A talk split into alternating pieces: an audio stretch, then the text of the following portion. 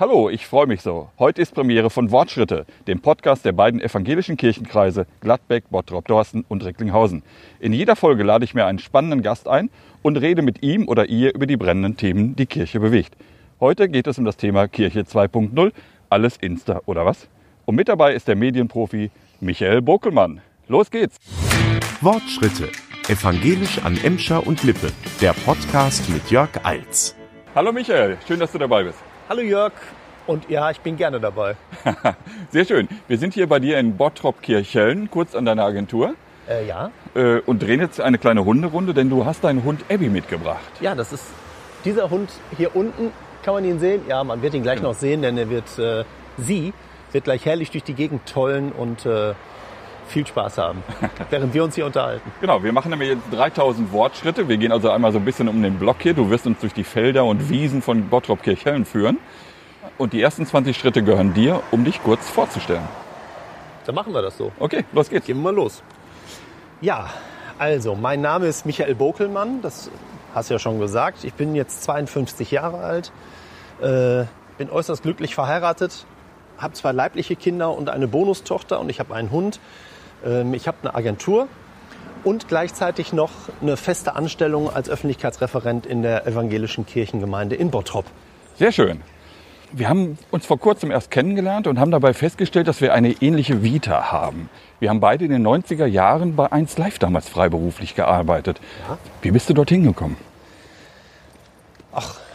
Eins Live war ähm, eigentlich immer schon mein Wunsch, weil ich natürlich damals als junger Mensch zum Radio wollte. Also das ist ja nicht selbstverständlich, aber ich wollte zum Radio. Und mein Weg war halt der, dass ich gesagt habe, okay, jetzt studiere ich Kommunikationswissenschaften, ich gehe zum Radio, melde mich beim WDR und werde dankbar angenommen. Das war so natürlich nicht, sondern äh, ich wurde erstmal abgelehnt, weil ich ja noch nichts konnte, außer studieren. Und dann bin ich den Weg gegangen übers Lokalradio und habe da zwei Jahre gearbeitet, habe ein Praktikum beim Fernsehen gemacht, zwei Praktika, äh, RTL und Sat1. Und ähm, dann bin ich tatsächlich zu 1 Live gegangen, weil ich nämlich eine Redakteurin, die ich noch aus Lokalfunkzeiten kannte, damals bereits bei 1 Live tätig war. Und dann habe ich die Ute angesprochen und habe gesagt, hallo Ute, ähm, ich habe jetzt hier beim WDR eine Hospitanz gemacht, drei Monate. Jetzt würde ich endlich gerne dahin gehen, wo ich wirklich hin wollte, nämlich zu 1 Live. Und das hat geklappt. Es war ja damals in den 90er Jahren, das war der Start von 1 Live 1995. Man kann auch sagen, es war eine Spielwiese für Berufsjugendliche. Es waren damals aber auch tolle Leute dabei. Also Michael Gantenberg, äh, Katrin Brandt, Uwe Schulz. Äh, wie hast du das alles erlebt? Naja, ich war ja einer von den Wir Fest- rennen aber ganz schön, Michael. Finster? Ja, können wir dich ein bisschen... Also der, der Hund zieht. Der Nein, Hund die zieht? zieht nicht, Nein, erzogen. der ist die ganze Zeit hin und her gelaufen, hinter uns hergelaufen. Ja, dann ziehe ich den Hund halt. ähm, also ich habe das so erlebt, dass ich vor allem ein fester freier Autor war. Das heißt, ich war in Köln gar nicht so oft. Ähm, 1 Live war damals schon am Mediapark. Ich hatte auch ein festes Körbchen damals. Also damals gab es echt noch so Körbchen, also fassbare Körbchen, wo das eine oder andere Material drin lag. Mm, Das hatte ich, aber ich habe so gut wie nie genutzt, weil ich nie da war. Ich war halt so ein rasender Reporter, der mit eigenem Equipment damals von Bottrop aus äh, ja, die wildesten Geschichten erlebt hat. Ja. Und das hat viel Spaß gemacht. Also ich habe berichtet über einen Brusthaarfriseur, über ein Piercing-Taxi. Klingeling, ich hätte gerne ein Piercing, alles klar, wir kommen vorbei. Aber ich war halt nicht so oft in Köln, sondern habe alles selbst produziert und nach Köln geschickt. Ja. Und von daher war ich nur ein paar Mal da. Es gab ein paar Studiogespräche, also so Live-Gespräche. Aber das war es eigentlich. Aber immerhin hast du ein Körbchen gehabt, gehabt bei, bei 1 Live. Das kenne ich gar nicht. Das habe ich also nie gehabt. Ja, hatte ich tatsächlich. Sehr schön. Und nach der 1 Live-Zeit bist du äh, ähnlich wie viele andere auch dann zu WDR 2 gewechselt. Ja, ähm, 1 Live hält, und das finde ich auch richtig so, hält seine Autoren natürlich jung. Und wenn man so ein paar Jahre dabei ist, dann ist das nun mal der Zahn der Zeit, dass man älter wird. Und äh, folglich war ich irgendwann gefühlt scheinbar zu alt für 1 Live und für die Idee, die dahinter steckt, für diesen jungen Geist und auch die junge Sprache. Aber man lernt ja als WDR-Mann beim WDR halt eine Menge Leute kennen. und baut sich so ein Netzwerk auf. Und so kam ich dann zu WDR 2 und äh, später dann auch zu WDR 5, wo ich ein paar Jahre wirklich viel gemacht habe und auch sehr, sehr gerne gemacht habe für die Kulturredaktion, die Scala und die Wissenschaftsredaktion. Damals Leonardo und äh, heute ist es Quarks. Was ich jetzt gerade feststelle, dass ich ziemlich nasse Füße bekomme. Was hast du uns hier für eine Wiese ausgesucht? Naja, es ist ein, es ist ein Trampelpfad, über den wir hier laufen. Okay. Und äh, wir sind umgeben von weiten Feldern. Der Nebel ist gerade frisch aufgestiegen. Der Himmel ist blau. Sehr schön. Es ist alles wirklich nass unter uns. Ich habe ja gesagt, bring feste Schuhe mit. Na, ich hätte meine Gummistiefel mitbringen sollen. So, gleich wird der Hund sich freuen, weil nämlich da vorne ein anderer Hund kommt. Und dann werden die im besten Falle so ein bisschen tollen. Wir machen weiter. Woher kam deine große Leidenschaft fürs Radio? Also ich sage immer, ich bin so ein Ohrenmensch, weil ich wirklich von klein auf Musik gemacht habe und auch immer noch mache. Ähm, ich habe mich immer schon gern mit Tönen beschäftigt. Musik war mein Lieblingsfach in der Schule. Ähm, ja, ich habe in vielen Bands gespielt und ich spiele immer noch in einer Band. Also ich höre einfach gerne Musik. Was machst du für Musik, Michael? Äh, in der Band spiele ich in erster Linie Gitarre ähm, und singe. Es ist ein Trio aus Ukulele, Cajon und Gitarre und drei Männer, die singen und wir covern deutsche Sachen. Und zwar, wir spielen äh, das Haus am See von Peter Fox, aber mit drei Leuten in Oh, Minimalbesetzung. sehr schön. Äh, wir spielen aber auch Sachen von Lindenberg und Jan Delay. Äh, wir trauen uns an Kraftwerk und an Andreas Burani deutsche Sachen Ja. und äh, mischen das auf eine sehr eigenwillige Art. Und das funktioniert, finde ich, ganz gut. Und ähm, wenn nicht gerade Corona ist, haben wir echt bis zu 30 Auftritte im Jahr. Das ist schon ein ganz schönes Programm. Okay. Hörst du heute noch gerne Radio? Guten Hallo, Morgen. Guten Morgen. Wie gerade gesagt, ein Hund kommt uns gerade entgegen. Ja, den haben wir gerade begrüßt. Ach, weißt du was, ich mach mal den Hund ab, dann können die, dann können die mal ein bisschen miteinander spielen, sich beschnüffeln. Also mein Lieblingssender ist äh, Cosmo mittlerweile. Cosmo ist großartig, ist echt ein buntes Programm, äh, coole Musik. Cosmo klingt wie Urlaub. Das stimmt. Sehr vielfältig vor allem. Von der Musik her, von den Moderationen her. Also ich finde es großartig. Aber ich merke natürlich auch, dass sich so dass der Hörstil verändert hat. Früher hat man halt das Radio eingeschaltet, auf WDR 2, 3, 4, 5, 7, 8, 9, 12 geschaltet und hat gehört. Heute ist es so, dass ich viel häufiger äh, Podcasts höre, ich höre viel häufiger Spotify. Ähm, ich habe die Sender digital abgespeichert, ich höre DAB und ich höre einfach viel mehr als nur noch WDR 5. Und äh, Demnächst hörst du immer Wortschritte. Demnächst höre ich immer Wortschritte. Am liebsten höre ich eigentlich mittlerweile Deutschlandfunk Kultur und Deutschlandfunk Nova. Und äh, das sind echt zwei Sender, die mir viel Spaß machen. Was hast du in dieser ganzen Zeit bei 1 Live, WDR 2 und WDR 5 mitgenommen? Für dich, für deine heutige Karriere? Ah, ich glaube, das sind mehrere Dinge. Ich habe mir selten Gedanken darüber gemacht, was ich aus dieser Zeit so, also jetzt so punktuell wirklich mitgenommen habe. Aber ganz gewiss die Liebe, Lust und Leidenschaft, Geschichten zu erzählen. Ja. auch aus Themen, die vielleicht vermeintlich dröge sind. Ähm, ich finde bis heute, dass man eigentlich aus jedem Thema eine Geschichte machen kann. Na klar sind die Geschichten manchmal spannender und manchmal weniger spannend, aber tendenziell geht's, wenn man sich die Mühe macht, zweimal um die Ecke zu denken. Das war sicherlich eine Sache aus der Radiozeit. Das andere ist der Spaß, sich mit Technik auch zu beschäftigen. Also die Technik, die notwendig ist, um ähm, elektronische Medien zu bedienen. Radio, äh, Fernsehen, digitale Medien. Da schwimmt immer unheimlich viel Technik mit und die will bedient werden. Und ich habe keine Angst davor, mich mit neuer Technik zu beschäftigen. Und das ist sicherlich unter anderem auch ein Teil der Erfahrungen, die ich damals als Radiomann gemacht habe, weil ich sehr früh mit komplett eigenem Equipment gearbeitet habe. Bist du ein Autodidakt? Ja, ganz bestimmt. Ich habe aber damals nach der Schule, also ich wollte tatsächlich Toningenieur werden, das war mein Berufsziel. Ja. Und darum habe ich als Vorstufe eine Ausbildung zum Radio-Fernsehtechniker gemacht. Das ist halt, wenn man so will, die sinnvollste Ausbildung, um in diesen Bereich später mit einem Studium einzusteigen, weil es halt die sogenannte HF-Technik ist, Hochfrequenztechnik. Mein Gott, Haspel, Hochfrequenztechnik. Das war auch ein Wort am frühen Morgen, wenn es draußen Ja. friert. Und, ähm, Und die Füße nass sind, um das nochmal zu betonen. Und äh, das war, von daher habe ich, ich habe keine Angst vor Technik, aber mit dem Wissen von damals kann ich heute natürlich jetzt im Detail nichts mehr anfangen. Also ähm, ich glaube, was ich eher gelernt habe, war, der Umgang mit Technik ist nicht böse und schlimm. Einfach mal machen und probieren, da geht schon nichts kaputt.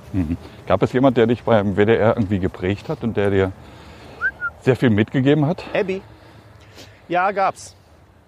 Es gab damals einen leitenden Kulturredakteur namens Jürgen Keimer, den ich wirklich ganz großartig fand. Der hat damals die Budengasse moderiert als Redakteur, äh, auch geleitet. Der war dann äh, auch leitender Kulturredakteur bei WDR 5.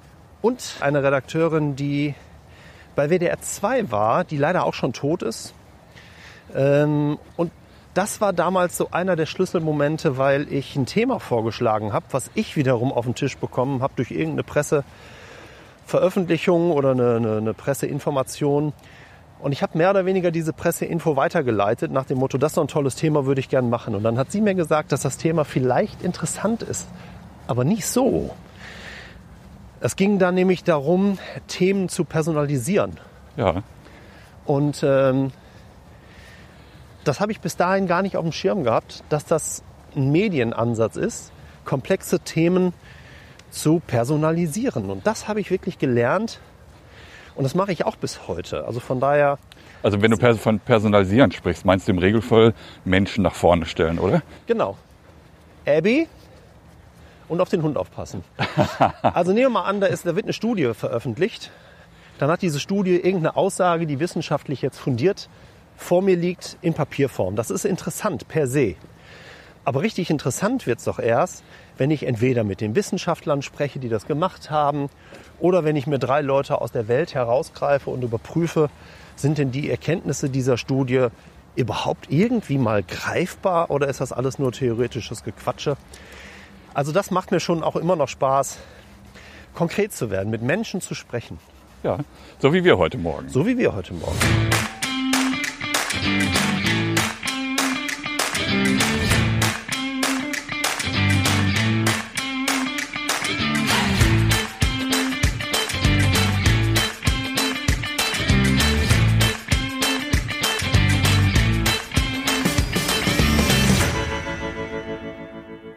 Und heute sind wir beide bei der Kirche gelandet. Seit wann bist du dabei? Ich bin jetzt seit ungefähr drei Jahren dabei. Ähm, Und zwar bin ich durch einen Bekannten, der bereits für die Kirche tätig war, dahin gekommen. Das ist ein Grafiker, der bereits grafische Erzeugnisse für die evangelische Kirchengemeinde in Bottrop erstellt hat. Und damals gab es in Bottrop, also wir sprechen jetzt hier von einer Zeit von vor drei, vier Jahren, äh, die Idee, die Öffentlichkeitsarbeit zu professionalisieren. 1000 Schritte. Und in diesem Rahmen war es eben nicht nur notwendig, die Grafik anzupassen, sondern auch inhaltlich tätig zu werden. Und in dem Moment hat er sich an mich erinnert und mich ins Spiel gebracht. Und dann habe ich damals äh, die Lisa Krängel kennengelernt, Dr. Lisa Johanna Krängel. Und wir haben uns wirklich gut verstanden und es hat von Anfang an gut funktioniert, dass wir kreative Gedanken miteinander erarbeitet haben. Und seitdem bist du dabei. Und seitdem bin ich dabei. Michael, wieso evangelische Kirche? Die evangelische Kirche, tja, ich habe ja gerade schon erklärt, äh, wie die Verbindung grundsätzlich erstmal kam, nämlich durch den Bekannten. In dem Moment ist es sicherlich auch Zufall gewesen, dass die evangelische Kirche gerade gesucht hat. Ja. Ähm, darüber hinaus bin ich aber auch selbst evangelisch. Ah ja. Ähm, von daher passte das also insofern mal so rein formal. Und ähm, ja, ich kann auch mit Fug und Recht sagen, dass ich so einen grundchristlichen Gedanken auch wirklich lebe. Beschreib doch mal, was du äh, in der Martinskirche in Bottrop als Redakteur machst. In der Martinskirche, ja, das ist, ich bin ja nicht für die Martinskirche zuständig, sondern für die evangelische Kirchengemeinde. Ja. Ähm, die Martinskirche ist ja sozusagen ein Teil der Bezirke, die die Gemeinde ausmachen. Ähm, innerhalb, der, innerhalb der Gemeinde bin ich zuständig zum Teil für die Pressearbeit. Ich bin zuständig für die Redaktion und die Fotoarbeiten für das Magazin Ein Wort. Ähm, ich bin zuständig für den redaktionellen Teil des ergänzenden Magazins Ein Wort aktuell. Ich kümmere mich um ganz viele Videobausteine, die die Kirche erstellt, äh, Social Media. Ja. Das ist ein ziemlich buntes Feld. Du hast gerade von Ein Wort gesprochen. Das ist ein tolles Magazin, das ihr rausbringt. Ja, Warum macht ihr noch Print? Bitte? Hast du mich nicht gehört? Nein, ich habe dich nicht gehört. Okay. Warum macht ihr denn noch Print? Naja, Print wird schon noch gelesen. Also Print ist ja nicht per se out. Ähm, die Druckauflagen bei vielen Zeitungen gehen zwar nach unten, das heißt aber nicht, dass es nicht trotzdem auch noch gelesen wird. Und zwar sowohl bei einer Zielgruppe, sagen wir mal so hm, tendenziell so über 30. Ja. Ähm, darum machen wir noch Print, weil wir glauben, dass dieses Magazin auch in seiner gesamten Anmutung und Haptik einfach auch so wertig ist, dass man es gerne in die Hand nimmt Mhm. Kann ich bestätigen. und einen anderen, wie soll ich sagen, ein anderes Esprit so vermittelt, weil es, ich finde, schon besonders ist. Ein Wort ist ein Magazin, das ähm, über den Tellerrand hinausgeht und Geschichten liefert, die durchaus in einen the theologischen Kontext einzusortieren sind, die aber nicht originär Kirche sind. Was heißt das? Wir haben zum Beispiel das letzte Magazin äh, produziert, das jetzt im, ich glaube, September rausgekommen ist. Das heißt endlich. Und in dem Zusammenhang habe ich zum Beispiel ein Interview geführt mit einer Frau, die bald sterben wird, die im stationären Hospiz in Bottrop lebt Ja. Und die mir erzählt, wie ihr Leben war und wie es ist, zu wissen, dass man bald stirbt. Ich habe mit einer ganz jungen Frau gesprochen, die ihren, ihre schwere Krebserkrankung digital gemacht hat. Das ist ein relativ junges Phänomen, wie Menschen mit ihren Erkrankungen umgehen, vor allem junge Leute, und die dann einen Kanal bei Insta eröffnen, bei Facebook, bei YouTube und den geneigten Zuschauer mitnehmen bei der Entwicklung, die dieser Mensch macht, die völlig offen ist. Ja. Der eine wird gesund, der andere stirbt und bei der sieht es echt gerade nicht gut aus. Hast du noch Kontakt? Wir haben sporadisch Kontakt, ja. Also es ist nicht so, dass du nur, ich sag mal, so eine Reportage machst, sondern auch ein Stück weit persönlich damit umgehst und äh, weiterhin dran bleibst. Ja. Also in gewisser Weise schon, natürlich. Die Geschichten berühren mich auch. Ja. Und so geht ja auch aus meiner Sicht Journalismus. Das ist das, was ich gerade gesagt habe, dass ich möchte, dass die Dinge auch personalisiert werden, weil ich nur oder weil ich glaube, dass viele Geschichten auch wirklich nur funktionieren, wenn man damit irgendetwas verbinden kann, außer ein reines Faktum, Ja. nämlich eine Emotion. Ihr Und- habt gerade, entschuldige, Nee, erzähl. ihr habt gerade in Zeiten der Pandemie ganz stark auf äh, digitale Medien gesetzt. Gerade zu Anfang im März habe ich das gesehen, ihr habt sehr viele Videosachen gespielt. Kannst du uns das mal beschreiben, was ihr dort gemacht habt? Wir haben zu Beginn der Pandemie uns tatsächlich ähm, super, super kurzfristig zusammengefunden. Also der Lockdown im, wann war es? März? Ja. Äh, der kam. Wir haben an dem Tag miteinander telefoniert, die Lisa Krängel und ich, und haben telefonisch noch die Idee geboren, eine Videoserie zu machen, wo Personen aus dem kirchlichen Kontext ähm, einen Impuls geben in die Kamera, den wir dann über YouTube, über Facebook, über die Homepage und über Insta veröffentlichen. Und wir haben das in Anlehnung an unser Magazin Ein Wort, Mein Wort genannt. Ah, sehr schön. Was Das- war euer Ziel? Das Ziel war natürlich in dieser Zeit, wo plötzlich Gottesdienste untersagt waren, die Menschen völlig verunsichert waren, ähm, tagtäglich einen Impuls der evangelischen Kirche zu geben und auch überkonfessionell. Das heißt, das Ganze war nicht nur evangelisch, dann das war auch katholisch. Die Altkatholiken waren dabei, die freie evangelische Kirche war dabei. Ähm, das war wirklich ein buntes Ding. Und ähm, ja, Wie haben die Leute das aufgenommen? Also wie fanden sie das? Habt ihr Rückmeldung bekommen? Ja, mit den Rückmeldungen ist das ja immer so eine Sache. Ne? Also entweder regen sich Leute über irgendwas auf, die Leute, die irgendwas gut finden, sagen das eher selten und die großen Lobeshymnen bleiben auch aus. Also da muss man ja sein eigenes Verhalten mal reflektieren. Wann äußert man sich denn mal zu etwas, das man selbst gut findet? Ja, das stimmt. Das ist leider zu selten. Wenn man übrigens wie ich in so einem Bereich tätig ist und sich damit beschäftigt, dann, also bei mir ist es zumindest so, dass ich dann Dinge, die ich besonders gut finde, auch mal sozusagen öffentlich mache, dass ich das gut finde. Ja. Ich habe letztens beim, äh, eine Mail zum Radio geschrieben, weil ich irgendeinen Beitrag unheimlich gut fand, zum Ach, cool. Beispiel. Ja. Und ich habe das auch schon Ansonsten kennt man ja immer nur die Meckerer, ne? Genau. Und ich finde das doof, immer nur zu meckern, ähm, weil jeder Mensch, der Medien macht, der braucht ein Feedback, um zu wissen, ob das, was er macht, eigentlich wirklich ankommt. Und das spielt in deine Frage wiederum. Ja. Ähm, doch, wir bekommen Rückmeldungen und die sind über ganz weite Strecken wirklich gut. Lange Jahre waren äh, in den Kirchen ja Videoaufnahmen, Fotos eigentlich verpönt. Ich habe dich ja gesehen, als du beim Superintendenten Steffen Riesenberg Fotos gemacht hast von seiner Einführung. Hast du kein Problem damit? In der Kirche zu sein, wenn andere Leute da sind und Fotos zu machen? Ja, genau. Nö. Gar nicht. Also ich habe hab mich ich da wirklich wirklich sehr schwer mitgetan, weil ich habe mich als äh, störendes Element dabei empfunden. Nee, habe ich wirklich nicht. Also ich versuche mich immer, auch wenn ich Hochzeiten fotografiere, wenn ich in der Industrie bin und fotografiere, wenn ich bei irgendwelchen anderen sozialen Vereinigungen, Verbänden, äh, wie auch immer bin. Also ich versuche dezent zu sein, aber natürlich bin ich in dem Moment in gewisser Weise auch sichtbar. Aber ich bin halt leise. Ich schalte die Kamera auf einen elektronischen Verschluss, das heißt, es klackert auch im besten Falle nicht. Ja. Ähm, ich benutze schon relativ häufig ein Teleobjektiv, damit ich nicht immer so ganz nah ran muss. Ähm, und ich gucke schon, was ist das für ein Moment? Kann ich es mir erlauben, auch mal für einen kurzen Moment wirklich mal sichtbar zu werden, indem ich bei einer freien, entspannten Veranstaltung mal in den Altarraum gehe und quasi äh, über den Geistlichen hinweg ins Auditorium fotografiere und dann halt auch auf hunderte Menschen blicken kann.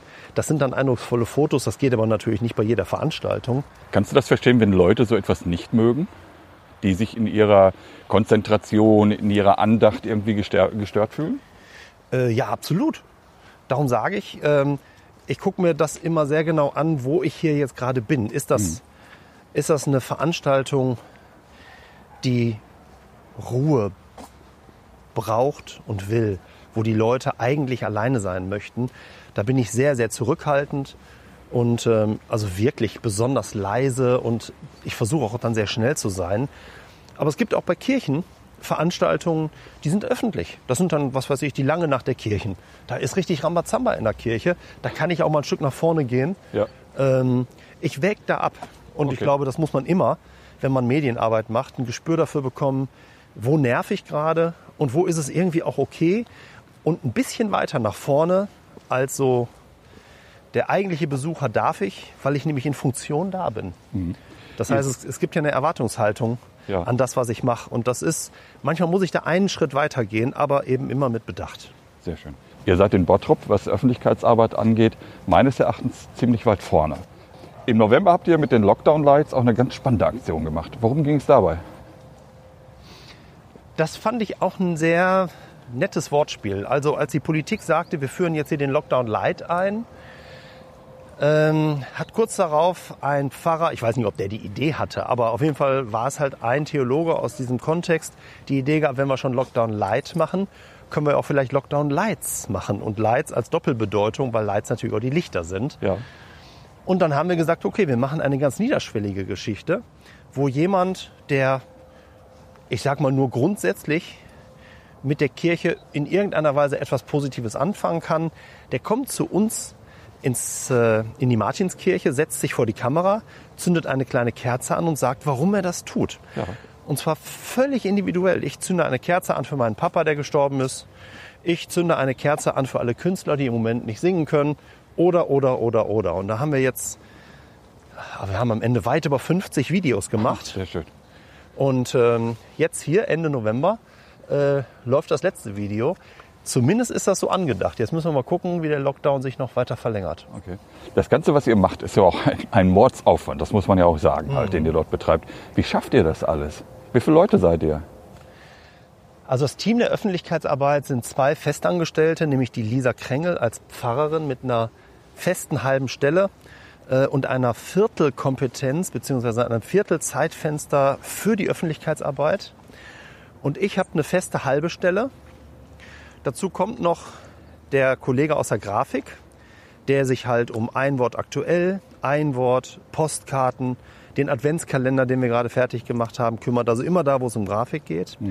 Und wir haben noch eine vierte Person, die uns ähm, immer so temporär unterstützt, wenn es um Social Media geht, zum Beispiel auch bei den Lockdown Lights. Das ist der Steffen Rix, das ist so ein Social Media Profi, ähm, ein guter junger Typ, der Social Media wirklich lebt. Und das ist ein großer Vorteil, dass der einfach natürlich einen Ticken jünger ist auch. 2000 Schritte. Bist du gerne Teil des Teams? Ja, Warum? ja, bin ich. Warum? Weil es wirklich ähm, ein mutiges Gesamtprojekt ist, das die evangelische Kirchengemeinde hier anschiebt. Mutig im Sinne von, ja, das kostet Geld, aber die machen auch wirklich viel. Und mit Lisa Krängel gibt es eine kreative Speerspitze, die ich wirklich besonders finde. Also die Frau hat, die hat so viele Ideen, das ist beinahe erschlagend. Äh, Und wir stemmen ein aufwendiges Projekt und sind noch nicht ganz fertig. Da hat die schon zwei weitere Projekte in der Tasche. Und die sind auch gut. Die kommt nicht mit blöden Ideen, sondern die kommt mit Dingen, wo ich sage, ey, das ist eine coole Idee, lass uns das machen. Ja. Und von daher haben wir erstens keine Langeweile und zweitens sind es Themen, hinter denen ich wirklich stehe. Ich finde die Ideen gut, ich finde die Umsetzung gut. Ich mag die Geschwindigkeit, mit der wir arbeiten. Wir sind wirklich schnell und das ist, glaube ich, manchmal auch irritierend, so Richtung Kirche rein. Also ich merke schon, dass das, glaube ich, manche komisch finden, dass wir so sehr viel machen. Aber es macht uns auch einfach Spaß. Wir sind echt in der Beziehung so Heißdüsen. Und da sind Lisa und ich uns, glaube ich, auch echt sehr ähnlich.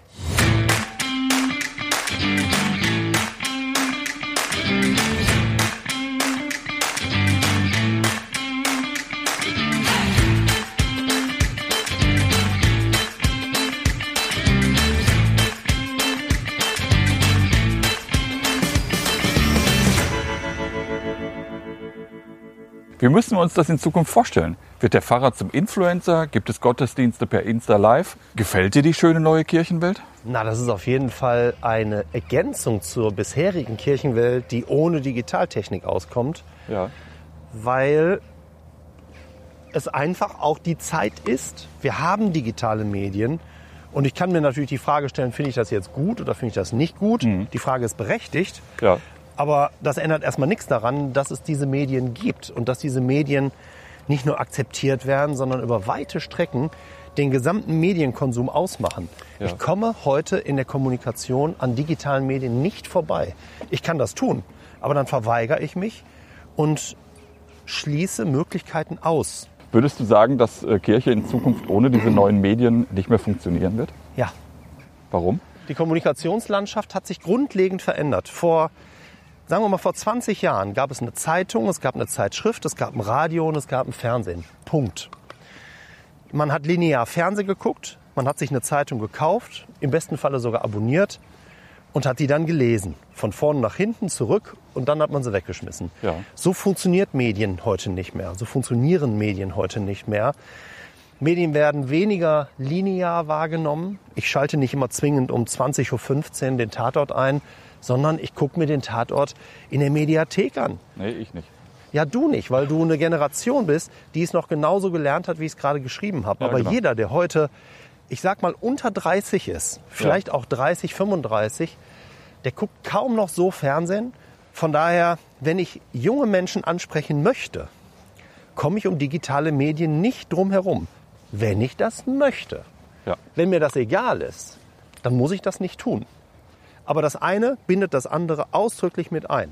Wenn ich mich nicht mit neuen Medien auseinandersetze, dann klammer ich junge Leute zumindest tendenziell aus.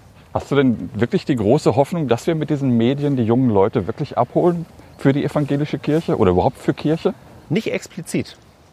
Kommunikation ist ja auch immer nur ein Teil. Ja. Also ich kommuniziere über etwas und durch irgendwelche Kommunikationskanäle.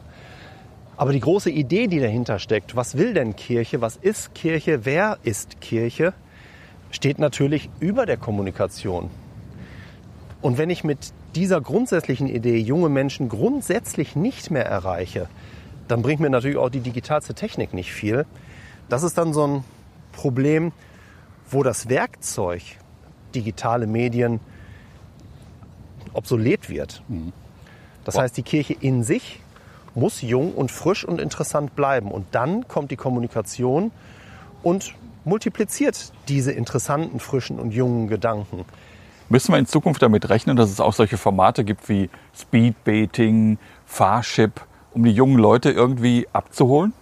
Also ich glaube, die Begrifflichkeiten selber sind natürlich äh, wie immer diskutabel. Ja, ist ein Ähm, Wortspiel. Ich glaube, dass es, ich- vielleicht wiederhole ich mich, ich glaube, dass es gut ist, sich modernen Möglichkeiten, Medien, auch modernen Stilen, neuen Ideen nicht zu verschließen. Wenn man sich verschließt, macht man eine Türe zu. Ja. Und die macht man nach vorne und nach hinten zu. Nach vorne heißt, die alten Leute, die noch in die Kirche gehen, die werden irgendwann nicht mehr auf dieser Welt sein. Und die jungen Leute kommen nicht mehr rein, weil hinter denen, die, weil wir die Türe zugemacht haben. Ich glaube, dass man sich auf frische Möglichkeiten einlassen sollte und sie überlegen sollte. Die sind immer diskutabel. Jede Idee ist diskutabel. Äh, nun ist es so, dass die Kirche oder auch wahrscheinlich auch eure Kirchengemeinde viel Geld jetzt in diese ganze Geschichte steckt. Du hast ja vorhin so aufgezählt, wer alles mitwirkt. Habt ihr denn auch so einen gewissen Druck, dass ihr äh, jetzt auch die Erwartungen erfüllen müsst? Tja. Da müsstest du eher mit dem Geschäftsführer der evangelischen Kirchengemeinde sprechen, der die Na, spürst du einen Druck? Das verwaltet. ist ja die Frage. Verspürst du einen Druck? Ich persönlich? Nee, ich verspüre keinen Druck, sondern ich verspüre den Willen, sich mit einer frischen Form der Kommunikation nach außen zu öffnen, über den sogenannten Tellerrand hinaus. Das spüre ich. Und ich merke, dass gerade die evangelische Kirchengemeinde Bottrop den Mut besitzt, das auch mal eine Zeit lang, wenn man so will, zu probieren. Ja. Ein Wort ist letztlich ein großes Projekt, von dem wir alle, die das machen, total überzeugt sind. Diese intensive Arbeit mit Video, das sind alles Projekte, von denen wir überzeugt sind. Und ja, das kostet Geld und wir merken, dass es Zuspruch gibt. Wir merken, dass der Insta-Kanal wächst, wir merken, dass der YouTube-Kanal wächst. Und jetzt muss man ja ehrlicherweise dazu sagen, die digitale Technik ist auch für uns immer nur eine Technik, die zusätzlich da ist. Man kann das noch viel, viel intensiver bespielen, aber dann muss man das auch machen, nämlich viel, viel intensiver bespielen. Und das würde wieder Zeiten fordern, Geld kosten, Ja. ähm, Ressourcen. So ist das. Sind es denn eigentlich nur die Hardcore-Follower, also die euch wirklich die überall hin äh, folgen? Oder gibt es auch immer wieder neue Leute, die dazukommen? Nein, es gibt, es wächst ja permanent. Also wenn es wächst, kommen Leute dazu. Und ich habe schon den Eindruck, dass das Ja, ich meine jetzt aber nicht nur äh, kirchennahe Leute, sondern kommen auch kirchenfremde Leute dazu. Könnt ihr das irgendwie beurteilen? Naja, bei Insta ist das ein bisschen schwierig. Dann müsste man sich, also ich sehe, wer meine Follower sind. Und jetzt müsste ich wiederum Zeit investieren und gucken, wo kommt dieser Mensch her? Was postet der denn so bei sich? Ja. Äh, fand er vielleicht nur ein Bild gut? Fand er vielleicht nur eine Idee gut? Macht er das nur, weil er will, dass ich ihm folge? Also das ist bei Insta ja so eine Sache. Da müsstest du fast ehrlicherweise mit dem äh, Social Media Profi sprechen Ja. äh, der da noch viel, viel tiefer drin steckt. Ähm, aber was ich merke ist, dass wir auch über die sozialen Medien immer häufiger aus ganz Deutschland Rückmeldungen zu Projekten bekommen. Also wenn wir zum Beispiel so Erntedank to go machen, ein Projekt, was zum Erntedankfest war, Ja. dann kriegen wir plötzlich eine Rückmeldung irgendwie aus Leipzig, wie toll das war, ob wir denen nicht mal so ein Paket schicken können. Cool. Oder, oder wir machen Pfingsten to go, das ist jetzt, klingt jetzt ähnlich, aber ist natürlich ein anderes Thema. Und da meldet sich plötzlich jemand aus Hamburg, der sagt, ich habe das gesehen, könnt ihr mir 20 Tütchen schicken. Also unsere Ideen multiplizieren sich plötzlich. Ja. Und das ist die Idee von Social Media, dass wir Leute ansprechen, die wir gar nicht kennen, die das aber interessant finden und dann den Rückschluss wagen zu uns und sich melden. Und in dem Moment kommt da tatsächlich eine persönliche Beziehung zustande. Und das ist Wachstum im besten Sinne, weil die da, weil die da Bock drauf haben.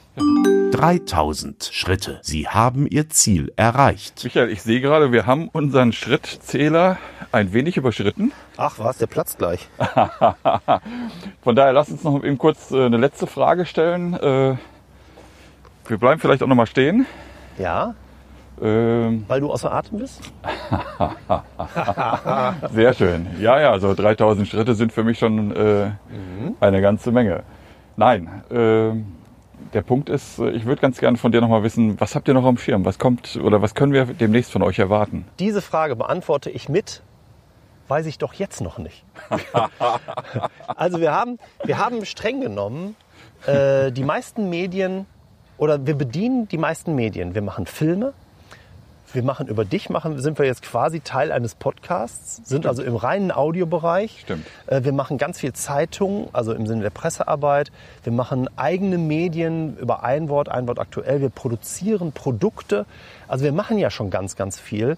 Und vieles von dem, was wir machen, ist, genau wie auch im Lokaljournalismus, vom Moment abhängig. Vor einem halben Jahr oder sagen wir vor einem Dreivierteljahr hätte ich nicht gedacht, dass wir eine Meinwort-Serie machen, weil der Lockdown gar nicht absehbar war.